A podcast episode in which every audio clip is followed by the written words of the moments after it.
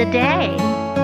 One of the lessons that I grew up with was to always stay true to yourself and never let what somebody says distract you from your goals. By Michelle Obama. One of the lessons that I grew up with was to always stay true to yourself and never let what somebody says distract you from your goals. Word of the day distract. Distract